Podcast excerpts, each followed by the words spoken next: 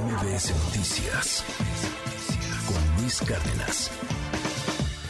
La Asociación Nacional de Productores de Maíz de Estados Unidos ve con preocupación el decreto presidencial mexicano anunciado el pasado 13 de febrero. Este decreto elimina gradualmente el uso e importación de maíz transgénico y glifosato, por lo que reforzaron su llamado para iniciar una disputa bajo el TEMEC. Lo que quieren ya muchos productores gringos es entrarle al pleito, ¿eh? ya no el cafecito, la negociación, ya quieren el pleito porque están viendo que violentamos las normas del TEMEC y están enojados, algunos de ellos muy enojados.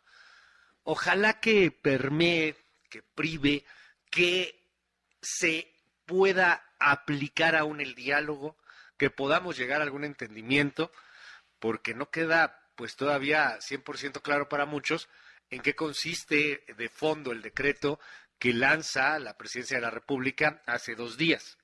Tengo en la línea telefónica al director del Grupo Consultor de Mercados Agrícolas, él es Juan Carlos Anaya, pues para platicar justamente sobre el maíz transgénico y el glifosato. Juan Carlos, gracias por tomarme la comunicación. ¿Cómo estás? Buen día. Buen día, Luis, y gracias por invitarme a tu programa para platicar del producto que es el maíz, que es un producto que todos los mexicanos eh, pues vemos, comemos todos los días con nuestras tortillas, también nuestro consumo pecuario, nuestro consumo industrial, y es un tema de preocupación ya que México es deficitario en maíz, es el segundo importador a nivel mundial. Oye, a ver, eh, ¿qué te parece si entramos primero con esto que nos dices, lo del maíz y el famoso maíz transgénico? En el Vox Populi el maíz transgénico pues da terror. Hay, hay una campaña alrededor del tema a nivel global. Se habla pues de los riesgos para la salud, mutaciones, bueno, casi que hasta el apocalipsis zombie, y no quiero ser este sorna ni, ni burlón, pero pues es que de pronto sí, sí se habla casi de, de, un monstruo así de ese tamaño. ¿Qué es el maíz transgénico y, y, en qué estamos en estos momentos? ¿Qué es lo que prohíbe o no prohíbe el decreto del presidente y por qué están tan enojados allá en los Estados Unidos? Miguel Luis, el decreto mejoró el que se había contra el que se había publicado el 31 de diciembre de 2021, perdón, 2020, ya que tenía pues muchos elementos de incertidumbre. Este decreto está mejor, pero todavía siguen algunos temas que ahorita vamos a ir tocando que sigue provocando incertidumbre tanto a lo que es la cadena en México de producción, consumo y a nuestros socios comerciales. Estos cuatro elementos que te quiero comentar son los siguientes. Uno, deja muy claro la parte más importante que prohibía el anterior decreto. El maíz para la alimentación animal e industrial se va a permitir la importación. De este maíz para alimentación animal, el año pasado eh, importamos 17.3 millones de toneladas, alrededor de 16.6 millones de toneladas fueron de maíz amarillo que es el que principalmente usa el sector pecuario y el industrial. Pero este, en esta parte que ya quedó claro y hay certidumbre, hay un elemento que le metieron incertidumbre, que es que el decreto deja abierto suficiencia de abasto. Es decir, que en cualquier momento el gobierno pudiera parar las importaciones al señalar suficiencia. Situación que, que como experto y conocedor del tema, no vemos que México alcance la suficiencia alimentaria en virtud de que seguimos importando el 40% de lo que consumimos. O sea, suficiencia de abasto. Cuando yo tenga, no te necesito, no quiero, no voy a importar nada, ¿no? Eh, y esto, eh, si bien dices como experto, está cañón que lleguemos, los productores gringos lo están viendo mal, o sea, dicen, oye, pues, que lo pues las reglas Claro. Eh, ¿A dónde puede llegar este asunto? Eh, ¿hay, ¿Ves posibilidades de diálogo en el caso del maíz transgénico, de, que podamos seguirlo importando desde los Estados Unidos? ¿O ha habido lo que acusan algunos una cerrazón del gobierno con respecto al tema, particularmente de un sector del gobierno que parece sumamente radicalizado? Déjame seguir con el segundo y te respondo lo que tú me estás preguntando. Segundo, maíz para la alimentación humana, que es para tortilla, para la masa y la tortilla. Ahí México es autosuficiente. ¿Por qué? Porque producimos 24 millones, consumimos alrededor de 18, 19 millones, lo que nos sobra se va al sector pecuario o lo exportamos. Entonces ahí pues ya está claro que México no lo permite ni para sembrar ni para poder consumir. Pero aquí hay un elemento que preocupa. Con el, con el tema del PASIC se permitió a las empresas industriales poder importar maíz blanco genética, que no sabía el gobierno que en Sudáfrica era genéticamente modificado, la importación de maíz blanco de Sudáfrica.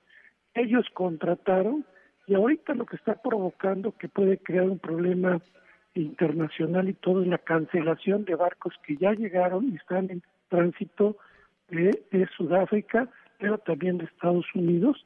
Y el otro elemento es el maíz blanco, aunque somos autosuficientes, en la zona sureste somos deficitarios y es más barato mover maíz de importación que nacional por los costos de flete y esto va a traer que el sureste, al no poder abastecerse de maíz blanco genéticamente modificado del extranjero, los costos logísticos van a aumentar los precios. a ver, aumentar los precios, perdón, te detengo ahí, Juan Carlos, o sea, ¿a cuánto? Porque al final de cuentas es el humano, o sea, estamos hablando de que la tortilla se nos puede disparar. Sí, se nos puede disparar en esa región en virtud de que, como vuelvo a señalar, los costos logísticos de transportar por barco a transportar por camión o ferrocarril pues son costos muy diferentes.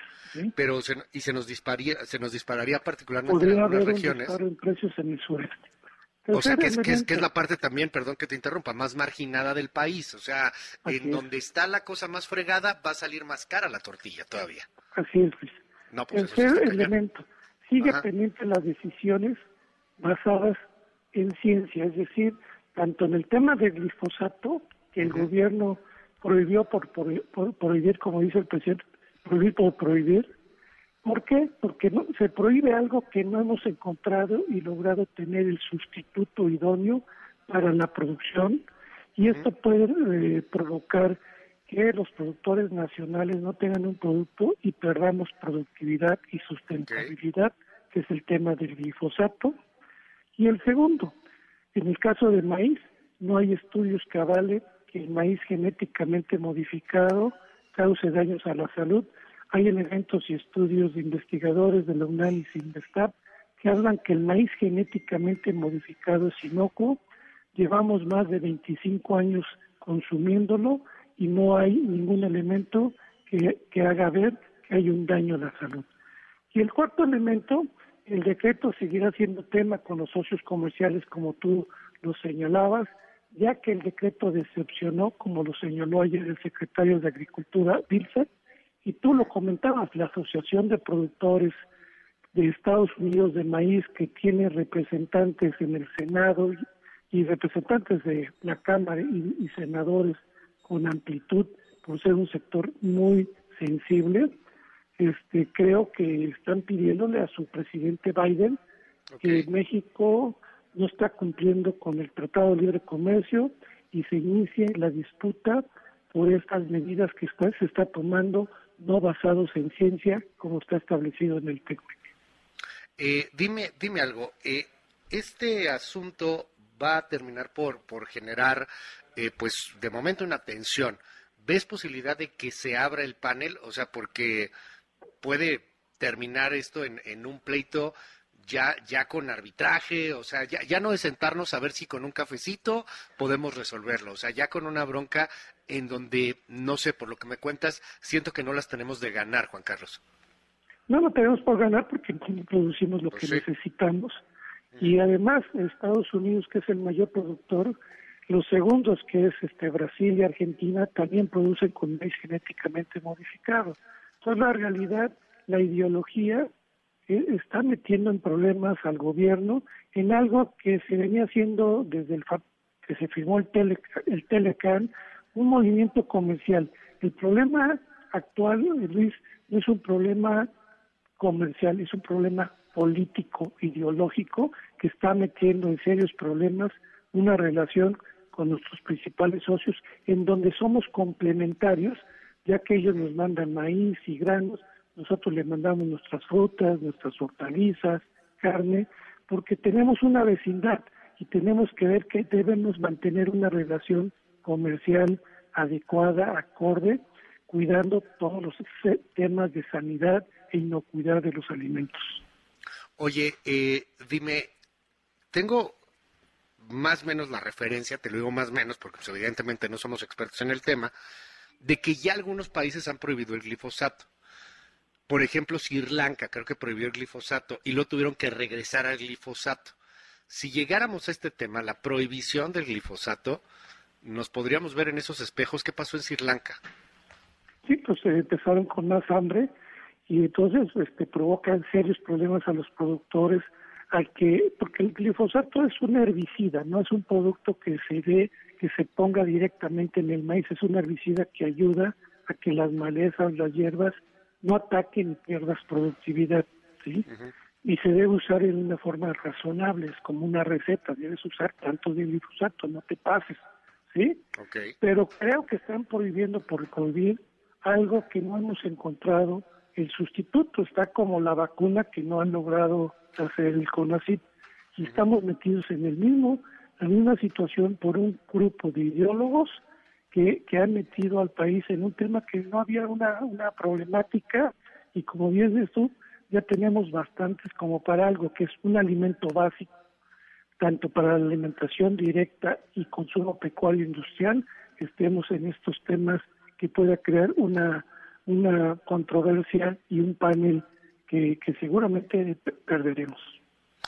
Vamos a seguir de cerca este asunto. Gracias por darnos luz en el tema. Eh, es Juan Carlos Anaya, director general del Grupo Consultor de Mercados Agrícolas. Gracias, Juan Carlos. Muy buenos días. Gracias, Luis, y buenos días. MBS Noticias Cárdenas.